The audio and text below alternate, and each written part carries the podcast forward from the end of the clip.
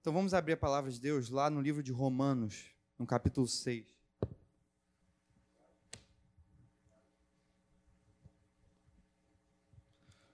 Romanos, capítulo 6, versículo 15. Eu vou ler na Almeida Revista Atualizada. Romanos 6,15 diz assim: E daí? Havemos de pecar porque não estamos debaixo da lei e sim da graça? De modo nenhum. Não sabeis que daquele a quem vos ofereceis como servos para obediência, desse mesmo a quem ofereceis sois servos, seja do pecado para a morte ou da obediência para a justiça?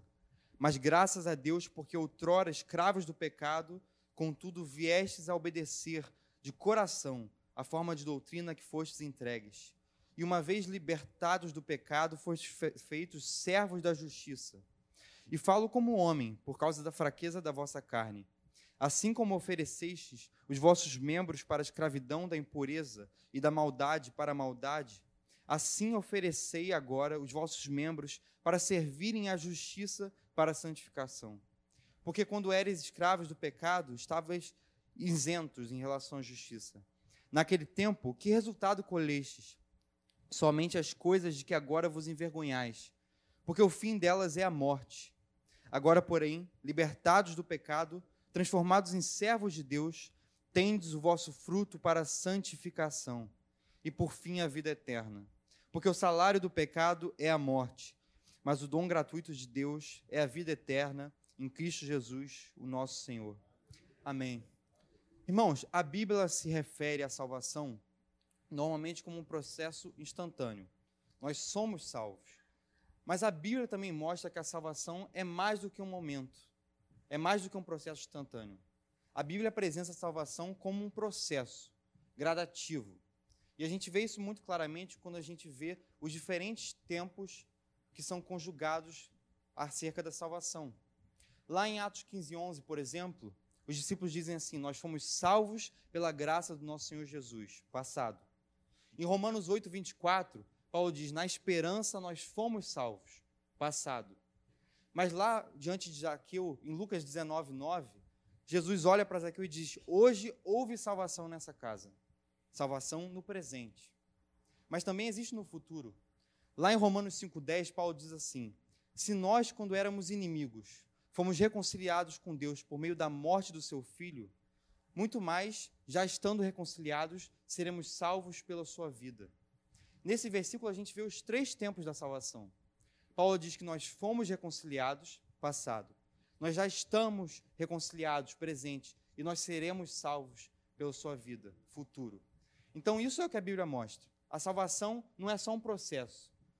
Não é só um momento instantâneo. Ela é um processo. Ela é feita de passado, presente e futuro. É o que a teologia chama de já e ainda não. Nós já somos salvos, temos segurança da nossa salvação, mas nós também estamos sendo gradativamente salvos. A teologia normalmente divide isso em justificação, santificação e regeneração. Nós fomos justificados, glorificação. Nós fomos justificados, estamos sendo santificados e seremos glorificados, regenerados.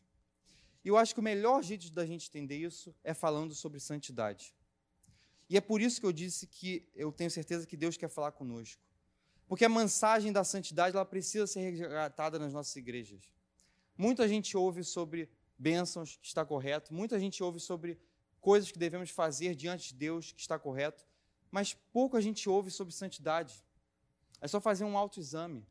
Quantas palavras a gente já ouviu sobre largar pecados ocultos, sobre se confessar diante de Deus, sobre viver uma vida santa?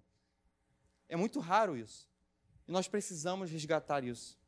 Nós precisamos resgatar na nossa igreja a mensagem sobre a santidade, porque ela é muito importante na Bíblia. E a verdade é que essa mensagem é essencial, porque nós já somos salvos pela graça do nosso Senhor Jesus, mas nós também estamos sendo salvos. Não basta crer um dia, dizer que Jesus é nosso Senhor e viver uma vida de pecado. Não basta dizer, eu fui salvo pela graça do Senhor Jesus e eu vivo como se eu não tivesse sido salvo. Então a gente precisa resgatar esse entendimento. Entender o processo pelo qual nós passamos, entender que depois da nossa experiência inicial existe algo mais. Existe uma experiência de salvação que vai além. E é isso que Paulo estava construindo nesse texto que nós lemos. Lá em Romanos 5,20, ele diz assim: onde abundou o pecado, superabundou a graça. E aí, quando os judeus ouviram isso, eles entenderam assim: então, nós vamos pecar para que aumente a graça de Deus. Vamos pecar e a graça de Deus vai ser aumentada. E em Romanos 6, a partir de Romanos 6, Paulo começa a retrucar essa ideia. Ele começa a dizer: ó, nós não vamos permanecer no pecado, porque nós já morremos para ele. É isso que Paulo diz em Romanos 6, 1. Haveremos de permanecer no pecado porque estamos debaixo da graça? Ele diz: não. Como nós vamos permanecer no pecado, nós que já morremos para ele? Então, não, não existe essa mensagem de que porque há a graça nós vamos pecar. É o contrário. E em Romanos 6,14, Paulo termina dizendo que o pecado não terá domínio sobre cada um de nós. E no texto que nós lemos, o que Paulo estava retrucando é justamente o entendimento de graça que nós temos hoje. Nós achamos muitas vezes que a graça é só uma remoção de pecados. E ela é isso, mas não é só isso. Nós achamos que a graça de Deus que nos salva, ela só nos remove do pecado, mas depois a gente pode viver da maneira que a gente quer. Mas nós temos que ter essa noção de que a graça de Deus é uma graça que santifica. A graça de Deus é uma graça que nos empodera para parar de pecar. Não que seja possível um nível de perfeição, de santidade máxima, mas é possível que o pecado deixe de ser rotina nas nossas vidas e se torne um acidente. Isso é possível. E é isso que esse texto mostra. Eu quero compartilhar com os irmãos dois fundamentos muito rápidos que nos mostram como a gente pode viver em santidade. Primeiro, o porquê a gente vive e depois como viver em santidade. Então, o primeiro fundamento é por que a gente vive em santidade? Por que devemos viver em santidade? E a Bíblia diz que a graça de Deus ela requer a obediência para a santidade. É isso que Paulo está falando aqui. Paulo começa dizendo: Nós haveremos de pecar porque não estamos debaixo da lei e sim da graça? Ele diz: É claro que não. No verso 16, Paulo diz que nós ou somos servos do pecado para a morte, ou nós somos servos de Deus para a obediência e para a justiça. Então, antes nós éramos escravos do pecado, nós servíamos as nossas paixões, mas agora somos escravos da graça do Senhor. Então, nós temos que ser servos do Senhor e obedecer para a santidade. Mas aí entra a pergunta, e é isso que muitas vezes a gente falha: o que a gente vai obedecer? Paulo fala várias vezes aqui sobre a obediência, a obediência que gera santidade. Mas obediência ao quê? Lá em João 8, tem uma história muito importante para a gente entender o que a gente obedece. Lá em Romanos 8, em João 8, o que acontece é a história da mulher adúltera. Fariseus encontram uma mulher em adultério e levam ela para Jesus com o intuito de tentá-lo. E o que acontece? Eles dizem assim: a lei de Moisés mandava predejar essa mulher. E o Senhor, o Senhor Jesus, o que, que você faz? E a Bíblia mostra que Jesus falou assim: ó, quem estiver dentre vós sem pecado, atire a primeira pedra. E aí a Bíblia diz que dos mais velhos até os mais moços, um por um, a consciência foi pesando. Eles foram largando as pedras e saíram dali. E Jesus vira para a mulher e fala: Eu também não te condeno. Vá e não peques mais. Essa história pode parecer simples, mas ela tem um nó gigante. E qual é esse nó? O que a gente vê é. A Bíblia fala que Cristo não tinha pecado, correto? Cristo não pecou. Em 2 Coríntios 5, 21, Paulo diz que aquele que não tinha pecado foi feito pecado por nós para que nós fôssemos feitos justiça de Deus. Então, Cristo não tinha pecado, Cristo não pecou. Mas lá em 1 João 3,4, ele diz que o pecado é a transgressão da lei. Então, quando você não cumpre a lei de Deus, isso é pecado. Na história de João 8, os fariseus chegam para Jesus e falam: a lei manda apedrejar essa mulher. Então a lei mandava apedrejar. Ela tinha que ser condenada, estava condenada à morte. Mas Jesus não apedrejou a mulher. Jesus falou: vá e não peques mais. Então Jesus desobedeceu a lei. Isso quer dizer que Jesus pecou? Vamos lá. Jesus não tinha pecado. A Bíblia diz em 1 João 3,4 que quando você desobedece à lei, você está pecando. Jesus não obedeceu à lei ali. Ele pecou? Como a gente resolve esse nó? Como a gente desembaraça esse nó? Através do entendimento de que Cristo veio trazer uma nova lei. Isso é muito importante. Isso que muitas vezes falta na nossa cabeça. Hebreus 7,12 diz que, mudando o sacerdócio, muda-se obrigatoriamente de lei. Então, no Antigo Testamento havia um sacerdote. No Antigo Testamento, na Velha Aliança, havia um sacerdócio. Agora, no Novo Testamento, na Nova Aliança, o nosso sacerdote perfeito é Jesus. Então, do Antigo e do Novo Testamento, tem que ter havido uma mudança de lei. Porque se mudou o sacerdócio, tem que mudar a lei. Mas aí, o que muitas vezes a gente escuta pregadores falando, esses pregadores modernos? No Antigo Testamento tinha lei. No Novo Testamento tem a graça, e agora que tem a graça, a gente pode fazer o que quiser. Porque se a gente quiser viver uma vida regrada, isso é legalismo. Mas o que a Bíblia ensina é que nós estamos debaixo de uma lei, mesmo agora no Novo Testamento. Paulo fala em Gálatas 6,2 sobre a lei de Cristo. E é isso que Jesus estava fazendo. É só a gente olhar com atenção para a Bíblia. No Sermão do Monte, o que acontece? Jesus o tempo todo repete uma estrutura. Ouviste o que foi dito dos antigos, eu, porém, vos digo. Ele diz: Ouviste o que foi dito dos antigos, Odia, amai, os seus, amai o seu próximo, odiai vossos inimigos. Jesus diz: Eu, porém, vos digo. Amai os vossos inimigos, orem por aqueles que os perseguem. Então, o que Jesus estava falando? Ouviste o que foi dito, a lei de Moisés. Eu, porém, vos digo. Jesus estava trazendo uma nova lei. Quando Jesus fala sobre os seus mandamentos, as suas palavras, ele está falando da sua lei. Aquele que tem os meus mandamentos e os guarda, esse é o que me ama. Aquele que obedece à lei de Cristo, esse é que ama a Ele. É isso que Jesus está fazendo.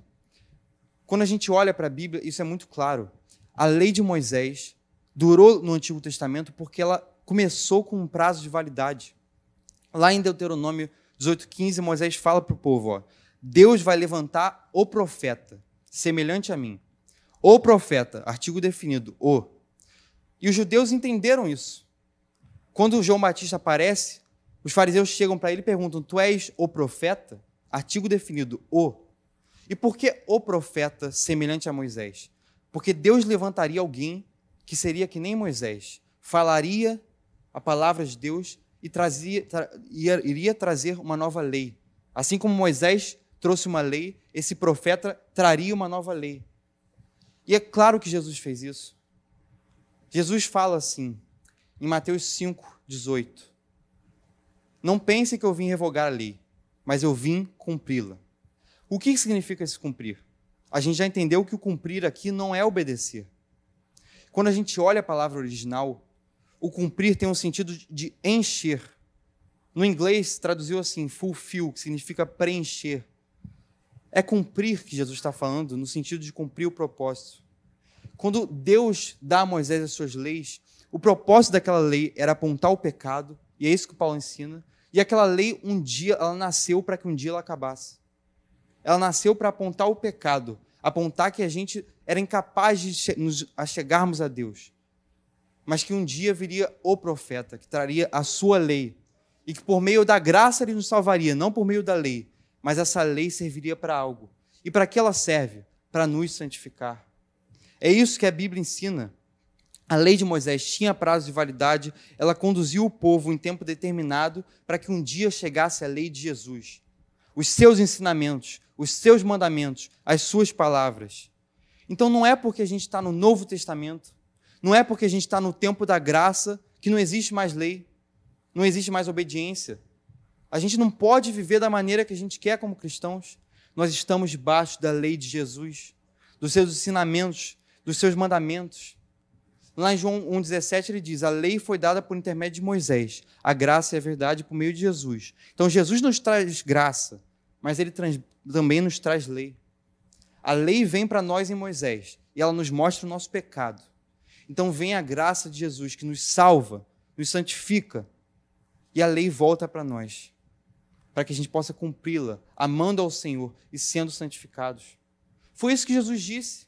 Em João 17, 17, ele disse: santifica-os na verdade, a tua palavra é a verdade.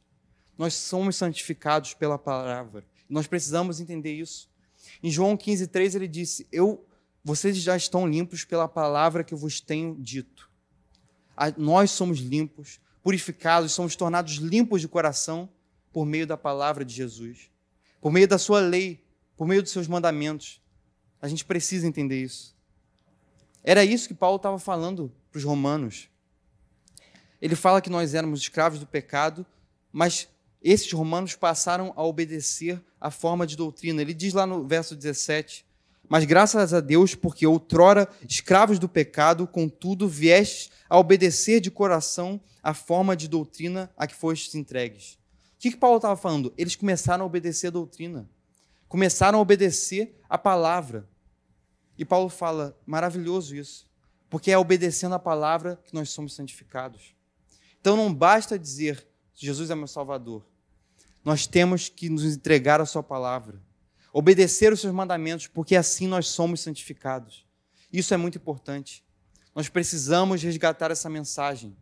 Nós não podemos conviver com o pecado como se fosse rotina e dizer Deus me perdoa. Sim, Deus perdoa, mas a obra de Jesus, por meio da sua graça, também é nos fazer santos, santificados, empoderados para ter o poder de resistir à tentação, ter o poder de, muitas vezes, parar de pecar, escolher a santidade, escolher o caminho do Senhor.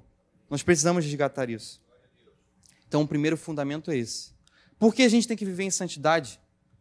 Porque a graça, nós estamos debaixo dela. E a graça requer obediência. Obediência é o quê? A lei de Cristo. E a lei de Cristo, ela nos torna santos.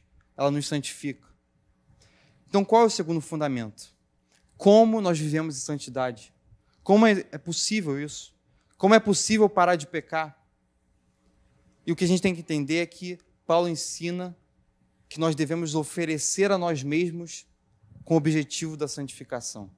É isso que ele diz. No verso 19, Paulo fala assim: Eu falo como homem, por causa da fraqueza da vossa carne. Assim como oferecestes os vossos membros para a escravidão da impureza e da maldade para a maldade, assim oferecei agora os vossos membros para servirem à justiça para a santificação. O que Paulo estava falando?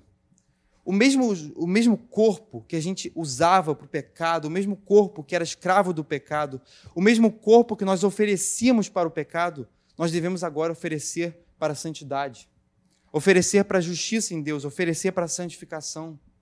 Os olhos que nós usávamos para pecar, agora tem que ser olhos santos, que nós usamos para a santificação. As mãos que nós usávamos para pecar, hoje tem que ser mãos usadas para a santificação. Os pés por onde nós andamos, que nós usávamos para o pecado, hoje tem que ser usados para a santificação.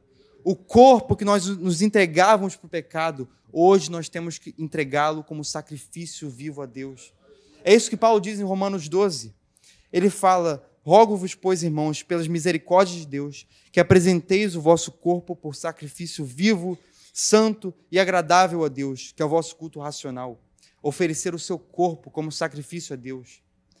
Ele diz: Não vos conformeis com esse século, mas transformai-vos pela renovação da vossa mente para que experimenteis qual seja a boa, agradável e perfeita vontade de Deus.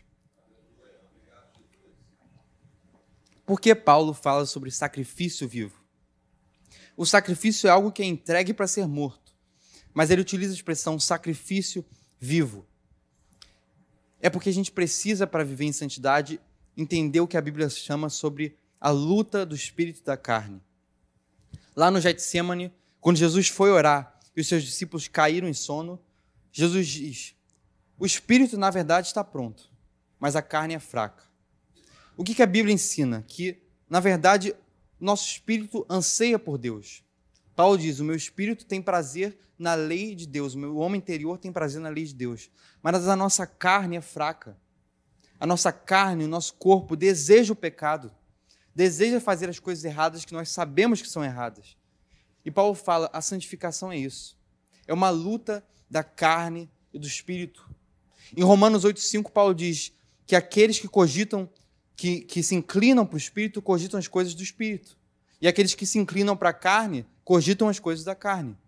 Se a gente se inclina para a nossa carne, se a gente alimenta os nossos desejos pecaminosos, o que a gente vai cogitar é só o pecado. Mas se nós alimentamos o espírito, nos inclinamos para o espírito, nós vamos cogitar das coisas do espírito, que anseia a Deus. Lá em Gálatas 6:8, Paulo diz que aquele que semeia da carne colherá da carne corrupção, mas o que semeia do espírito, do espírito colherá vida. É isso que nós precisamos entender. Santidade é essa luta constante, a luta do espírito contra a carne. O nosso homem interior deseja Deus, mas o nosso corpo deseja o pecado. E é por isso que existem as disciplinas espirituais.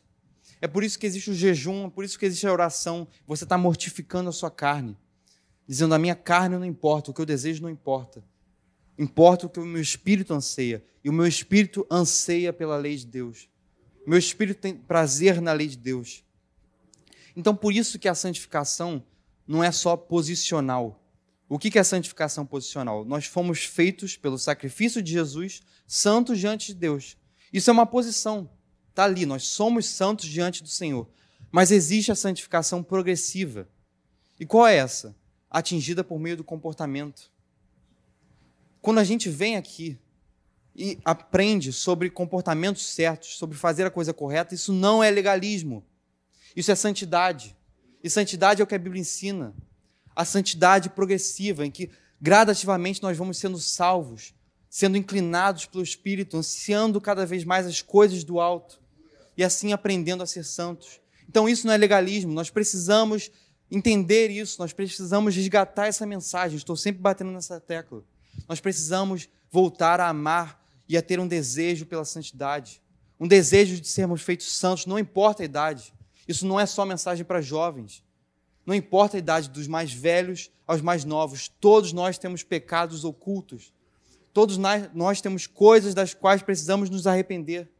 E a santidade é isso. A santidade no comportamento é isso. Todos os dias nós aprendemos a nos corrigir. Todos os dias o Espírito Santo fala no nosso coração e nós vamos sendo santificados. As coisas que antes nós nos inclinávamos para a carne, nós vamos aprender a resistir. E cada vez mais a gente deseja as coisas do Espírito. Cada vez mais a gente anseia pela lei de Deus. Nós precisamos resgatar isso. Entender que a santidade é progressiva. A santidade é alcançada no comportamento. Nós precisamos nos comportar de maneira santa diante do Senhor. É isso que a Bíblia ensina. Quando lá em Hebreus 4,16, o autor diz assim: Acheguemos-nos, portanto, ao trono da graça para encontrarmos misericórdia em tempo oportuno. O contexto daquilo ali é tentação tentação de pecados. E é por isso que eu estou falando, a graça ela é uma remoção de pecados. Ela é, trabalhou no passado nas nossas vidas, mas a graça é mais do que isso. A graça é algo que nos santifica, é algo que nos transforma, é algo que nos possibilita a vivermos uma vida sem pecado como rotina. Quando o autor diz acheguemos-nos ao trono da graça, ele não está falando se achegue à graça de Deus para pedir perdão pelos pecados. No contexto não é isso. No contexto é se achegue à graça de Deus para que você não peque. Então, ao invés de estabelecer como rotina nas nossas vidas que nós vamos errar e depois pedir perdão, que tal nos achegarmos à graça de Deus para pedirmos, Senhor, me ajuda a não pecar? Essa, isso estava na oração do Pai Nosso. Não nos deixe cair em tentação. E a oração do Pai, do Pai Nosso, como ele diz, o pão nosso de cada dia, está intrínseco que é todo dia. É uma rotina. E quantas vezes nós oramos para o Senhor, Senhor, me ajuda a não pecar? Que tipo de oração é essa, tão incomum? E que nós precisamos entender que ela é necessária. Senhor, me ajuda a não pecar. Senhor, me torna santo, santo diante de Ti. Me ajuda a não fazer as coisas erradas, me ajuda a amar as coisas certas. Senhor, me ajuda a ser santo. Como nós precisamos disso?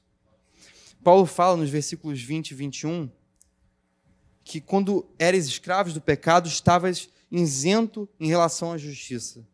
E naquele tempo, que resultado colestes? Somente as coisas de que agora vos envergonhais, porque o fim delas é a morte. Então, o que Paulo estava falando? Quando nós éramos escravos do pecado, a gente estava isento em relação à justiça. A palavra aqui, isento, é eleuteros. no original. Ela significa que a gente estava livre da justiça. Quando a gente se coloca sob a escravidão do pecado, a gente está livre da justiça. Está desgarrado da justiça. A gente faz o que nós queremos. Mas agora que somos escravos do Senhor, nós precisamos estar agarrados à justiça, agarrados ao Senhor, santificados. Nós não fazemos mais o que bem entendemos. Nós fazemos o que os mandamentos do Senhor nos ensinam. E eles nos santificam. Então, por isso que é, é possível viver uma vida de santidade. Porque quando nós éramos escravos do pecado, a única liberdade que a gente conhecia era a liberdade em relação à justiça. Nós fazemos o que bem entendemos. Mas o que acontece é que quando nós, somos, quando nós somos tornados escravos do Senhor, o que a gente quer é obedecer à graça do Senhor, obedecer os seus mandamentos, estar debaixo da graça, do seu amor, e por meio disso nós somos santificados. Paulo diz que quando a gente era escravo do pecado, qual é o resultado que a gente tinha? Morte, vergonha. E não é isso que muitas vezes nós temos? Muitas pessoas são atormentadas pela culpa da vida que viveram antes de se converter. Isso é o que Paulo está falando. Nós semeamos da carne e essas coisas só voltaram para nós como vergonha, como morte. Mas Paulo está falando: existe uma saída agora. Se inclinem para a graça do Senhor. Paulo diz que o fruto dessa mudança de escravidão, agora somos escravos do Senhor. Éramos escravos do pecado, mas agora somos escravos de Deus. Paulo diz que nessa mudança o fruto é a santificação. Quanto mais nós nos somos, nos tornamos servos do Senhor, mais nós somos santificados. E a gente precisa disso. Como nós precisamos? Irmãos, é importante ouvirmos sobre milagres, é importante ouvirmos sobre a bênção do Senhor, mas a gente precisa, pelo menos uma vez por mês, ouvir sobre a santidade. Ouvir sobre largue os seus pecados. Eu que estou aqui, largo os meus pecados. Nós precisamos ouvir essa mensagem. Uma mensagem de santidade. Porque a Bíblia requer isso. É uma mensagem tão clara na Bíblia. Então, vamos lá. Na velha aliança, a gente estava debaixo da lei. E na lei, ela apontava o nosso pecado. O nosso pecado era apontado. Então, nós éramos escravos do pecado. Mas agora estamos debaixo do Novo Testamento, da nova aliança. Estamos debaixo da graça, estamos debaixo da lei de Cristo. E agora nós podemos livremente obedecer ao Senhor para sermos tornados santos. É isso que a Bíblia ensina. Quando lá em Isaías 1,18, um versículo que ganhou muita fama nessa semana, o Senhor diz assim: Ainda que seus pecados sejam como a escarlata, os tornarei brancos como a neve. Ainda que sejam vermelhos como o carmesim, os tornarei como a lã. Versículo maravilhoso. O que o Senhor está falando? A neve é algo que cai do alto, mas a lã é algo construído. Então existe uma santidade que nos é dada, é a santidade posicional. Nós fomos feitos santos pelo sacrifício de Jesus. Ela cai do céu. Mas existe a santidade que é como a lã. Existe a remoção de pecados que é como a lã e a lã é trabalhada, tosada. Então é isso que a Bíblia está falando. A santidade que nos é dada do alto, nós já temos. Somos feitos santos diante do Senhor. O Senhor nos ama. Diante dele nós somos justos. Mas agora existe a santidade como lã. A santidade que a gente precisa todos os dias mortificar a nossa carne. Todos os dias construir de dentro, sendo transformados de glória em glória. É isso que o texto ensina. E a Bíblia mostra muito claramente que, a, que o Senhor requer santidade. Em Levítico 7, 20, o Senhor diz: Portanto, santificai-vos e sede santos, porque eu sou o Senhor vosso Deus. Em Mateus 5, 48, Jesus diz: Sede perfeitos, como perfeito é o vosso Pai Celeste. Lá em 2 Coríntios 7, 1, depois de falar sobre as promessas de Deus, de um Deus que ia ter comunhão com seu povo, Paulo diz: Tendo, pois, ó amados, tais promessas, purifiquemo-nos de toda impureza, tanto da carne como do espírito aperfeiçoando a nossa santidade no temor de Deus. Lá em 1 Pedro 1, 13, ele diz assim: Por isso, cingindo o vosso entendimento, sede sóbrios, e esperai inteiramente na graça que vos está sendo trazida na revelação de Jesus Cristo. Como filhos da obediência, não vos amoldeis as paixões que tinhas anteriormente na vossa ignorância. Pelo contrário, segundo é santo aquele que vos chamou, tornai-vos santos também vós, mesmo em todos os vossos procedimentos, Porque está escrito: sede santos, porque eu sou santo. Por que nós temos que ser santos? Em última instância, porque Cristo era santo. E a mensagem da Bíblia é sede, sede iguais a Cristo, sede imitadores de Cristo. Quando nós vamos nos tornando cada vez mais santos, nós estamos resgatando a imagem perdida do Éden, na queda, a imagem, semelhança com Deus, a imogudei. Nós vamos resgatando ela por meio da santidade. Então, que a gente guarde isso, não só no nosso coração, mas na nossa mente. Que pelo menos todos os dias da nossa vida a gente se lembre da palavra santidade. Que nos nossos testes esteja escrito santidade ao Senhor. Que todas as pessoas vejam em nós santidade ao Senhor. Nós podemos viver santidade, é possível. A Bíblia nos ensina isso. Vamos nos colocar de pé. Para acabar, eu vou ler um poema do meu avô falecido, que eu acho que mostra muito bem o que é viver em santidade. Ele diz assim: Precisa-se de cristãos que de Cristo tudo têm, que conformados nunca estão com o século atual, que a segunda milha andam com alguém, que inflamados tudo fazem no combate ao mal.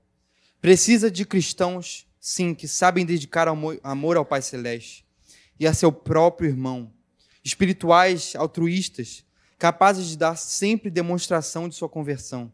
Precisa-se de crentes consagrados, bondosos, cristãos que nenhuma parecença têm com os pagãos, que do ideal cristão se postam muito além, cristãos úteis como o sal, de luz incandescente que de Jesus testificam incessantemente. Precisa-se de cristãos que de Cristo tudo têm. Ser santos é isso. Ser cada vez mais semelhantes ao nosso Senhor Jesus. Isso é um processo doloroso. Mas João diz: um dia nós o veremos como ele é. E aí seremos como ele é. E aí a obra vai estar completa. Mas enquanto isso, vivamos a santidade do Senhor. Que a gente aprenda a abandonar pecados que a gente aprenda a se inclinar, se achegar ao trono da graça e pedir: Senhor, me ajuda a resistir às tentações. Senhor, me ajuda a parar de pecar. Essa é a palavra do Senhor para nós. Quem tem ouvidos para ouvir, ouça o que o Senhor diz para nós hoje. Nós precisamos voltar a nos tornar santos diante dele. É, eu quero fazer uma oração específica, porque todos nós precisamos. Mas nesse momento nós precisamos nos achegar ao trono da graça. Nesses momentos é importante a gente se achegar ao Senhor, se dobrar no altar e dizer: Senhor, eis-me aqui. Então eu quero fazer uma oração específica sobre pessoas que nessa noite ouviram um clamor do Senhor ao seu coração. Pessoas que ouviram o Senhor dizendo para elas: Senhor, eu tenho errado. Eu tenho pecado, pedido perdão, mas tenho achado que isso, que isso é normal. Senhor, me resgata o entendimento de que eu posso viver uma vida de santidade. Senhor, me, me ajuda a orar todos os dias. Me ajuda a resistir à tentação. Senhor, me ajuda a parar de pecar. Pessoas que querem dizer isso ao Senhor. Senhor, me perdoa. Essa área específica da minha vida, me perdoa, Senhor. Eu tenho pecado e tenho achado que a tua graça me permite pecar. Senhor, resgata em mim o entendimento de que eu preciso viver em santidade e vivendo santidade, nós vamos viver coisas maiores. Vivendo santidade, nós vamos viver um nível de intimidade com Deus muito maior. Está lá no Velho Testamento: santificai-vos hoje e farei maravilhas amanhã. Se a gente quer maravilhas na nossa vida, precisamos antes ser santos. Se a gente quer fluir nos dons do Espírito, antes precisamos ser santos.